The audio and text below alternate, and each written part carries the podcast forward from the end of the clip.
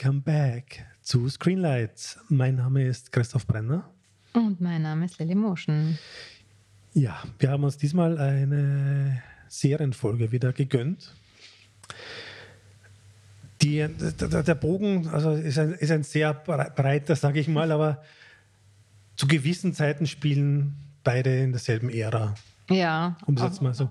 Beide spielen Anfang der 80er, zumindest eine Serie dauernd, eine manchmal. Manchmal. Genau. Die eine spielt an der East Coast und die andere spielt an der West Coast. Ja. Wo würdest du eigentlich lieber leben? Äh, auf, zu auf, dem auf, Zeit, also Serie, Anfang ja. 80er Jahre. Äh, oh, Brooklyn, also New York, 80er Jahre, da ist, da Ende 70er, Anfang 80er war sicher da noch super. Da war noch Lou Reed around und so. Ich glaube schon, ich würde mich, glaube ich, für New York entscheiden und nicht LA, muss ich sagen. Obwohl das Wetter natürlich besser wäre. So, dort ist das Wetter sowieso immer besser. Ja. Aber mit Lou Reed abhängen hat schon. Ja, hat, hat mehr als mit. Aber mit Magic Johnson vielleicht auch. Magic Johnson kommt ja vor heute in diesem Podcast. Zuerst kommt nochmal vor äh, Natascha Lyon. Genau. Genau. Russian Doll, zweite Staffel, seit kurzem auf Netflix. War vor drei Jahren so der Überraschungshit. Durchaus zu Recht, finde ich. Finde ich auch. Hat das sehr, sehr also sympathisch, mit wenig Geld, äh, aber mit viel äh, Liebe und Kreativität. Ähm, diese äh, Serie zusammengebracht, würde ich sagen. Gemeinsam mit Amy Poehler. Sie hat das ja mit ihr entwickelt, die Natascha. Genau. Genau. Es war halt damals so dieses, dieses Murmeltier. Groundhog Day, genau. Nochmal, also sie, sie noch sehr, sehr gewitzt äh, variiert. Genau, also die, die Hauptfigur Nadja, also Natascha Lyon, hat Geburtstag und wacht aber jeden Tag auf und muss den Tag nochmal neu und neu erleben. Und jetzt in der zweiten Staffel äh, nähert sich wieder ihr Geburtstag an. Es sind ein paar Jahre schon vergangen 40. und äh, der 40. The richtig, Big der Big Four, äh, genau, der Big 40. Ähm, und ähm, es waren eigentlich recht normale Jahre, also es, es ist nichts passiert, aber jetzt wird es eben 40 und sie steigt in, in die Subway ein und landet innen, äh nein, nicht nur in den 80ern, sondern 1982, ja. ihr Geburtsjahr. Und ähm, nicht nur, dass sie dort landet, sondern sie ist auch ähm, plötzlich ihre Mutter. Also es ist auch eine Body Snatcher-Geschichte. Äh, Body Snatcher, Body Swap. Oder Swap, ja, weil ihre Mutter dann nicht sie ist oder wie auch immer. Aber ähm, sie ist ähm, ja, äh, ihre Mutter ist Eva, gespielt ja, von, von ähm, Chloe Sevigny. Chloe Sevigny, richtig, die wir immer also hin und wieder sehen und so. Aber das, das sind so die, ähm, das ist so die Prämisse genau, der zweiten. Quasi so die, den Time Loop getauscht gegen so ein, so ein Wurmloch. Genau. Genau, und es gibt auch die zweite Hauptfigur, spielt wieder. Also der zweite, Nachbar der oder Nachbar, was? Also der, oder ist es der Nachbar? Ja, ich glaube. Die Person, wo sie in der ersten Staffel dann, die sie braucht, damit man sie schaffen es beide nicht alleine zum Loop rauszukommen, sie brauchen einander. Genau, ihm passiert, ihm passiert ja auch, äh, genau. Also ihm passiert auch das, ja. das, das, Gleiche. Und er kommt nach Berlin. genau. Er kommt nach Berlin. Genau. Ja. In den weiß ich gar nicht mehr, 60er Jahren. Mhm. Aber in Ostberlin. Ostberlin, Ost richtig, wichtig, genau. Dann sagt, sagt man nämlich so mit der, mit der klassischen amerikanischen äh, Fernseharrogant wird dann so ein bisschen Ostberlin erklärt. Das fand ich sehr lustig, weil das eigentlich eine, ja, es klang so wie, wie, wie so ein Drehbuch, hm. Drehbuch-Joke, der dann nicht aufgeht. Genau, und das ist, glaube ich, seine Großmutter, die, ja. die er verkörpert. Also es ist ein bisschen so Genderbender. Er ist dann eben eine, eine Frau, also seine Großmutter in Ostberlin. Äh, man merkt einfach, es ist viel mehr Budget da. Ähm, ja, weil allein schon, dass sie Genau, allein schon, dass sie da so herum in, in der Weltgeschichte herumfliegen können. Und ja, auch in Budapest äh, spielt auch Nazis, Nazis, äh, Nazis kommen vor. kommen in Nazis Budapest. Also bis der Groß, geht bis der Großmutter zurück. Und genau, und aber da ist, glaube ich, tatsächlich, das ist ähm, auch die Familiengeschichte von Natascha Leon. Ich glaube, sie so ist ungarisch-jüdischer ja, ja. Abstammung und, und ich glaube, sie hat sich davon inspirieren lassen, von diesem äh, Zug, der, der ähm, ungarisches Gold ja, ja, ja. äh, drinnen hatte. Und ähm, ja. Es ist, es ist, ihr werdet schon merken, es ist relativ viel drin in der ganzen, der ganzen Staffel. Es ist kürzer als die erste Staffel, hat, glaube ich, aber fünfmal so viel äh, Handlungsfäden und auch noch mehr Figuren. Und die kommen aber, so wie Chloe Sevigny, nur ganz kurz vor. Shalto Copley spielt nur in der ersten oder zweiten Folge mit, mm. verschwindet dann wieder. Und es ist sehr, es ist das Gegenteil von all den Serien, die so aufgeblasen sind auf zehn Stunden, passiert aber dann oft gar nichts, ist das fast zu wenig, was, was hier erklärt wird. Es geht zack, zack, zack. Das der Zug stimmt, geht ja. dorthin, der Zug geht dorthin und äh, also die erste war, finde ich, äh, stimmiger komponiert. Ich finde auch, ich Ja. glaube auch, dass sie sich da ein bisschen zu viel vorgenommen haben für, für die zweite Staffel. Und, aber es gibt natürlich so nette Gags, dass am Ende dann der Falco gespielt wird. Ja, das fand ich wieder corny, Kommissar. muss ich Das ist sagen. corny, dann äh, die 99 Luftballons eingespielt. Gut, aber für die Amerikaner ist das schon, glaube ich, was Besonderes. Für uns ist es halt, Ja, die- also es gibt Serien, wo der Right. Music Supervisor dann schon mal so ein paar verschüttete Perlen raus, äh, rauskramt und nicht die alleroffensichtlichsten. was hättest du denn genommen? Ja, das ist nicht mein Job. Aber ich hätte, ich hätte mich dann schon mal hingesetzt und geschaut, was so Aber komm, Falco bekommt jetzt Tantiemen von Netflix, ist doch mal nicht schlecht. der gute Falco, das wird ihm gefallen. Das ne? wird mir sehr gefallen. Aber die Nummer, die öfters läuft am Anfang, ist halt so auch aus 82 Bauhaus, äh, Hm. She's in Partys. Oder? Ist das die Nummer? Nein, ist Na. nicht Bella Lugosi ist da? Bela Lugosi ist, oh Gott, Ja. ja. She's in Partys würde aber auch passen. Ja, genau. Ja, also und, und, und natürlich Natascha Leon als, als Nadia ist eine, eine, eine Natascha Leon, kann man sagen. Also ich glaube, sie Cool spielt bis sich zum- cool, ja, ja. cool bis zum geht nicht mehr. Es werden die coolsten Filme und eben Musik und Bands äh, gereferenced und so weiter. Also äh, The Cool Kid from, from Brooklyn. Aber thematisch durchaus schwerer, finde ich, als die erste Staffel. Mhm. Also es geht viel um so Trauma, das über Generationen weitergetragen wird. Absolut, Mutter-Tochter-Beziehung, äh, Vertrauen, äh, Nicht-Vertrauen. Und ihre ja. Mission ist halt immer so, sie will halt quasi mit, mit diesem einen Move, der mit dem Gold Train auch zusammenhängt, so quasi ihr ganzes Leben verbessern, Mhm. nachträglich noch. Und wie man aber aus Filmen und Serien kennt, das geht halt nie so gut aus, wie man sich das vorstellt, sondern macht nur mehr Schwierigkeiten. Stimmt. Es, es geht dann letzten Endes schon ein bisschen um die Akzeptanz des Unausweichlichen. Trotz Mhm. allem ist das, ich finde, es ist durchaus ein bisschen eine deprimierende An- Angelegenheit. Ich bin noch nicht so weit wie du, glaube ich. Also ich Ja. glaube, ich bin noch am, am Anfang ist noch viel Action und so und ich glaube, ich komme dann erst zu diesen Punkten der Geschichte. Ja, stehe. Aber Natascha Lyon ist großartig und vielleicht ein bisschen Gossip. Sie hat sich von Fred Armisen getrennt, aber ich finde den Grund so großartig. Ich weiß nicht, ob du das gehört hast.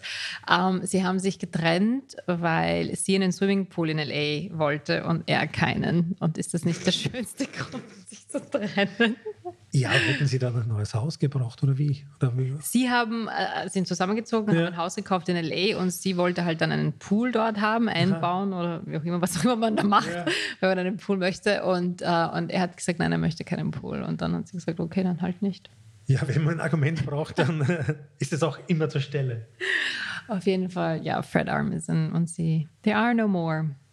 Apropos, Apropos. apropos, große Breakups. Adam McKay und Will Ferrell haben sich ja auch getrennt. Oh, das ist ein Übergang. Das ist ein Übergang. ja. Und warum haben sie sich getrennt? Warum haben Sie sich wohl getrennt? Weil Adam McKay für seine neue Serie namens Winning Time: The Rise of the Lakers Dynasty ähm, nicht Will Ferrell die Hauptrolle angeboten hat, sondern seinem anderen Freund äh, John C. Reilly. Die ja wiederum selber gegen, gegenseitig beste Freunde sind. Ne? John Richtig. Reilly. Oder waren? Ich weiß nicht, wie, wie da die Beziehung ist. Nein, die sind alle zerstritten. Niemand redet Aber wegen dieser Show. wegen dieser wegen blöden Show. die- war es das wert, frage Nein, ich das war es nicht wert. Losing time for Adam McKay statt Äh. Winning time.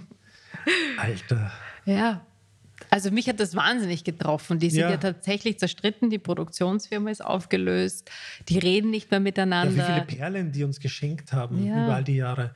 Also, also seit Will Ferrell auch nicht mehr so das Gegengewicht ist, ist Adam McKay, finde ich, auch ziemlich abgedriftet ins, ins Belanglose. Und das Schlimme ist, wenn ich Don't look verstehe. up, ich sag's nur ganz das musste jetzt raus.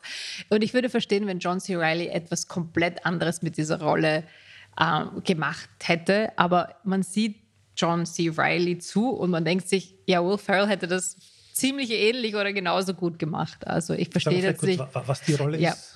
die Rolle ist der äh, neue Inhaber der Lakers, äh, der Herr Mr. Buss, glaube ich, heißt er. Jerry Buss. Jerry Buss, Ende der der 70er. Ende der 70er Jahre die Lakers, die komplett äh, am Boden waren, niemand hat sich für die interessiert, ähm, gekauft hat mit der Ambition, sie wieder zu einem äh, Winning-Team zu machen. Genau. Genau, aber wird jetzt nicht so als komplett knallharter Karrieretyp dargestellt, sondern im Gegenteil, so als Playboy, Absolut. Es fängt damit an, dass er sagt, um, The only two things that make me believe in God are sex and basketball. Und das ist so die ja, so Sätze, wie wir es im Drehbuch sehen. Ja, genau. genau. Auf dem Wasserbett liegend mit einer Blondine. Und ich glaube, das ist auch fast durchgehend der Tonfall der Serie. Es ist nichts wird so wirklich komplett ernst angegangen. Mm, es gibt schon ernste find, Momente. Aber die, die, landen dann nicht so. Mm, ich finde schon. Also es gab ein paar, die, die tatsächlich sehr emotional waren. Also vor allem, es geht natürlich auch um Magic Johnson. Genau, das ist die zweite das ist die, Geschichte. Genau, wie er rekrutiert wird ähm, und, und bei den Lakers dann äh, große, große Erfolge feiert. Und seine Geschichte, woher er kommt, wer seine Familie ist. Und, und da gab es, finde ich, also für mich der emotional schönste Moment ähm, ist, ähm, sein Vater begleitet ihn nach Los Angeles, um dort seinen Vertrag äh, zu verhandeln mit, mit den Lakers, wie viel er bekommen soll und so weiter. Und sein Vater sagt, ich bin mir nicht sicher, ob er sagt, das ist nicht genug Geld oder du musst. Nein, er sagt, du musst das Geld nehmen, was sie dir anbieten, weil das ist eine gute Summe. Und er sagt, nein, ich, er, er möchte mehr. Ich kann mich jetzt nicht erinnern an die genaue Summe. Und dann kommt es zu einem Streit zwischen den beiden und sein Vater war ein, äh, wie sagt man, Garbage Man, ein, ein äh, Müllabfuhr-Typ. Äh, mhm. Und er sagt, nein, ich möchte es nicht und außerdem möchte ich, also du brauchst mir nicht irgendwie Ratschläge geben, weil du bist quasi ein Garbage Man und so. Und da gab schon, also diese Momente waren schon sehr gut. Also, mein, was willst du denn von mir, dass ich zurückkomme und genauso wie du ein erfolgreicher Garbage Man werde oder so, ja. Also, das, das war, ich glaube, es war in einer, in einer, zweiten Folge oder so. Ähm, da gab es schon sehr emotionale Momente, äh, aber ansonsten ja sehr viel Adam McKay-Humor. Also auch Big, Style. Auch Style. Äh, die, also, die vierte Wand wird äh, gebrochen. Permanent. Permanent. Es wird äh, in die Kamera reingeredet. Ähm, es äh, auch interessant einfach, ähm, womit gedreht wurde. Also sie haben einerseits auf 35 mm gedreht, aber auch um diesen, diesen 80s-Look äh, zu kreieren. Das finde ich sehr interessant. Dieses Grobkörnige. Genau, dieses Grobkörnige haben sie unter anderem mit dieser japanischen, also mit äh, Ikegami äh, gedreht. Das ist eine, eine, eine Fernseh, Fernsehkamera, eine japanische, und mit ähm, Ektachrome und äh, Kodachrome ähm, gedreht. Und, und das spürt und das ist total. Und das ist nicht nur, genau, das ist deswegen, weil die NBA äh, es nicht erlaubt hat, äh, NBA-Footage zu nehmen von den Lakers. Äh, und sie mussten alles nachdrehen. Und da mussten sie echt kreativ werden, wie sie diesen, diesen Look kreieren, diesen Archive-Footage-Look. Und ich glaube, das, das hat wirklich gut funktioniert. Also diese Spiele, die man dann sieht, mhm. die tatsächlich tatsächlich wie Archivmaterial aussehen, sind nicht Archivmaterial, sondern es ist alles nachgedreht. Und äh, ich finde, das funktioniert. Also was den Vibe betrifft, dieser Zeit, haben sie das, glaube ich, sehr gut eingefangen. Also vom Look her und ähm, ja. Authentisch also im Look, authentisch auch im Inhalt, weil da gibt es ja jetzt so ein bisschen bisschen Ärger. Ärger kenne ich mich nicht so gut aus. Genau, also Aber das haben sich einige Leute beschwert. basiert auf einem Artikel oder auf einem Buch. Von einem Buch, Buch genau. Das Buch heißt nämlich lustigerweise Showtime, wie auch die Serie heißen sollte, weil ja. die Showtime-Ära das Basketball halt war. Genau. Aber es gibt ja einen Sender, der Showtime heißt. Deswegen ja. konnte HBO das nicht so für sich verbuchen. Ne? Alle Basketballspieler hassen diese, diese Serie. Magic Johnson hat sich schon also alle geäußert. Von damals, alle ja. von damals, das ist alles Bullshit. Also Kar ja, die Credibility kriegen Karim, die, genau, genau, die Credibility von, von den Spielern und von, von der äh, Szene kriegen sie, kriegt der, die Serie nicht, aber äh, dazu kenne ich mich zu wenig aus, ob das tatsächlich jetzt alles so gestimmt hat oder nicht. Ja, aber die Frage ist dann, für, für welches Publikum ist die dann gemacht, letzten Endes? Ähm, ich glaube, für, ich kann mir schon durch, durchaus vorstellen, für ähm, Basketballfans und Nostalgiker dieser Zeit, also genauso wie die Netflix-Doku, äh, die Michael Jordan, äh, über, die, über die mhm, Bulls, mhm, so, und die großartig war, die so gut funktioniert hat, auch online. Ich glaube halt, hier eine fiktive Version dieser Zeit und die Lakers, kann ich mir schon vorstellen, dass da ähm, unter anderem äh, der Jonah Hill hat auch eine, äh, hat Regie geführt bei einer Folge ähm, und also ich kann mir, und er ist auch ein riesen Basketball-Fan, gemeinsam mit Leonardo DiCaprio, die sind riesen Lakers-Fans und so. Also ich kann mir schon vorstellen, so für Hardcore-Lakers-Fans und, und ähm, Leute, die zu der Zeit Kinder waren und sich vielleicht da gerade das Spiel angeschaut haben, dass das interessant ist. Bei uns in Europa vielleicht eher eine kleine, eine ja, kleine Schicht auch, oder ja. so gibt es auch, ja. aber ich glaube, äh, in Amerika war das schon. Also, dass die Thema. gute alte Zeit heraufbeschwören ist, das läuft schon sehr durch, durch mm. die Serie, finde ich. Ja. Da wird, ist es teilweise so wie eine HBO-Serie von vor ein paar Jahren, wo möglichst viel Boobs und Fax vorkommen müssen, damit so quasi das Flair auch stimmt, damit ja. man weiß, auf welchem Sender man ist. Ja, aber ja. Genau. Äh, ich finde den, also ich, ich, ich finde, also man muss sagen, die, die Folgen sind relativ lange, die sind fast eine Stunde. Ich hätte mir, vielleicht hätten sie da die ein bisschen kürzer gehalten, dadurch, dass es so ähm, auch so viele lustige und humoristische Momente gibt, da hätte man auch, finde ich, schneller, ähm, also die einfach kürzer halten können. Weil eine Stunde ist halt doch ein wahnsinniges Commitment. Ne? Die müssen immer eine Stunde füllen, glaube ich, bei HBO. Ja, das stimmt. Aber ich finde es durchaus kurzweilig. Ich finde es auch die, die, kurzweilig. Also die Folgen haben wirklich tausend visuelle Spielereien pro Folge. Ja. Und dann kommt halt kurz mal Jack Nicholson vor als Nebenfigur, der Richard Pryor mhm. gespielt, ja auch alle Lakers-Fans waren damals. Es wird Adrian immer, es Brody. Es wird, es wird immer irgendwas. Figur, ja. Also vom, vom, vom Cast ganz ja, zu schweigen, das glaube ich. Genau. Ein absoluter All-Star-Cast bis in die kleinsten Nebenrollen es, ich finde, es bleibt, es bleibt nach jeder Folge halt so wenig übrig bei mir. Ich denke dann immer nach, was in der letzten Folge war und denke, weiß ich gar nicht. Es, es geht dann zusehends wirklich so, so um diese Sport-Coaching-Mechanismen, äh, mhm. wer jetzt wie coacht und eh klar, das gehört dann zur Serie rein, aber interessiert mich dann halt nicht ganz so. Yeah. Ich finde es aber interessanter beim Basketball, aber vielleicht, weil ich einfach Basketball äh, lieber habe, als, als jetzt die, der Baseballfilm mit dem ähm, Brad Pitt, wie hat er geheißen? Der Baseballfilm. Mir, also mir ist als Vergleich eher nur so eingefallen, halt Ted Lasso. Ted, oh ja, pff, furchtbar. Und es gab auch mal eine, eine, eine Football-Serie mit, mit The Rock, die, mit John, uh, John David Washington, ah, Ballers. Und aber die, die Basket, ah, was sagt der? Baseball, Baseball, Ach komm schon, du weißt es. Der war auch ein Coach und dann sitzt er im Auto und hört das. Ich muss jetzt kurz ah, hier mein Telefon rausholen.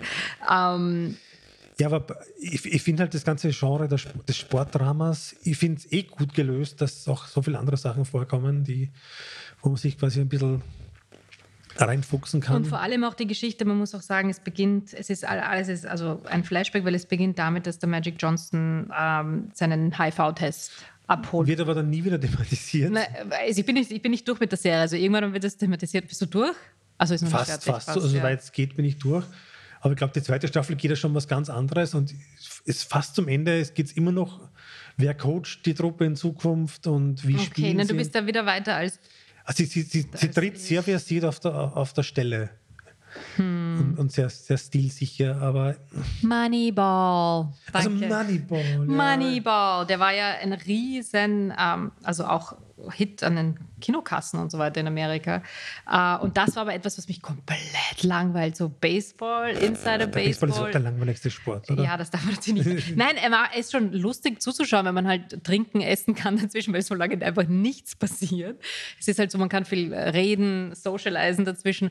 Aber, aber da das wirklich zu verstehen, wie man da jetzt ein Baseball-Team coacht, das war bei Moneyball, war ich komplett überfordert. Da finde ich jetzt Winning Time eigentlich viel ähm, klarer, transparenter, worum es geht. Die brauchen ein, ein, eine Halle, äh, wo, die, wo, wo, die trainieren können, wo dann auch die Spiele stattfinden. Kann man da auch Konzerte aufführen? Kann, also, also auch dieses ökonomische, halt, ja, ja, ja. dieses ökonomische, warum kostet ein Team so viel? Äh, wie nimmt man, wo findet man den Coach? Der, also das, das ist für mich äh, irgendwie klarer, als jetzt das zum Beispiel bei Moneyball war, ähm, was, was die da eigentlich mit ihren Zahlen machen. Ja, das verstanden, habe ich ganz vergessen. So sehr, dass ich gerade den Namen vergessen hatte. Ja. Genau. Dennoch finde ich es immer dann interessant, wenn äh, weniger über den Sport geredet wird. Geredet ja. wird. Mehr, ja. wenn es um John C. Rileys Hemden geht. Oder, so. oder auch um die Beziehung zu, seiner, zu seiner Mutter. Das finde ich so der emotionale Kern des Ganzen. Sally Field, Sally Field spielt die Mutter, die ihn unterstützt, äh, als eine Buchhalterin, kann man sagen, oder? Also die hat da so seine seine äh, Finanzen im Griff oder schaut genau. er immer genau drauf? Ja, will ich dann auch gar nichts sagen zum Thema, weil du, wenn du noch nicht so weit bist. Ja, stimmt. Darfst du nicht sagen, ja. Einfach, man, man, kann die ganzen Handlungen, man weiß halt trotzdem schon, also wenn man kurz mal sich vergoogelt. Und seine Tochter ist auch eine interessante Beziehung. Ja. Also die, die Tochter von, von Buzz, uh, Jerry Buzz, wie heißt er? Jeff, Jerry Buzz. Jeff, Jeff, Jerry. Buzz. Jerry. Aber ich glaube, der, der die Klage eingebracht hat gegen die Serie, ist Jerry West. Das ist die Figur, die von Jason Clark gespielt wird. Mhm. Aber warum sind alle so dagegen gegen diese Serie? Also wo genau ist da der Affront? Was, was macht die Serie falsch? Das ist halt so, der, so das ist halt so das alte, das alte Problem, das wir letztens bei Pam und Tommy auch halten hatten, mhm. dass quasi ein, ein, Buch verfilmt wird und keiner der Beteiligten ist, ist gefragt worden oder involviert. Worden oder involviert. Und die sind halt große Egos im Spiel, sage mm. ich mal. Und die sehen sich halt jetzt nicht so abgebildet, wie sie sich selber. Gut, aber Green sehen. Book aha, wurde auch niemand gefragt. Ja, ja äh, leider hätte ich ja viel mehr nachfragen sollen. Und hat trotzdem irgendwie Oscars gewonnen und so, aber ja. Hat sie mir eine Green Book Das ist, das ist immer der Depri-Move. Schnell raus. Also, ja. Aber trotzdem, also ich finde, wenn, wenn man irgendeine Affinität für, für ähm, Basketball hat, beziehungsweise auch für diese Zeit, sollte man sich die Serie durchaus ja. anschauen, oder? Absolut. Ja. Gut, und anhören könnt ihr euch demnächst eine neue Folge wieder, aber bis dahin sagen wir mal Tschüssi. Winning Time, ciao.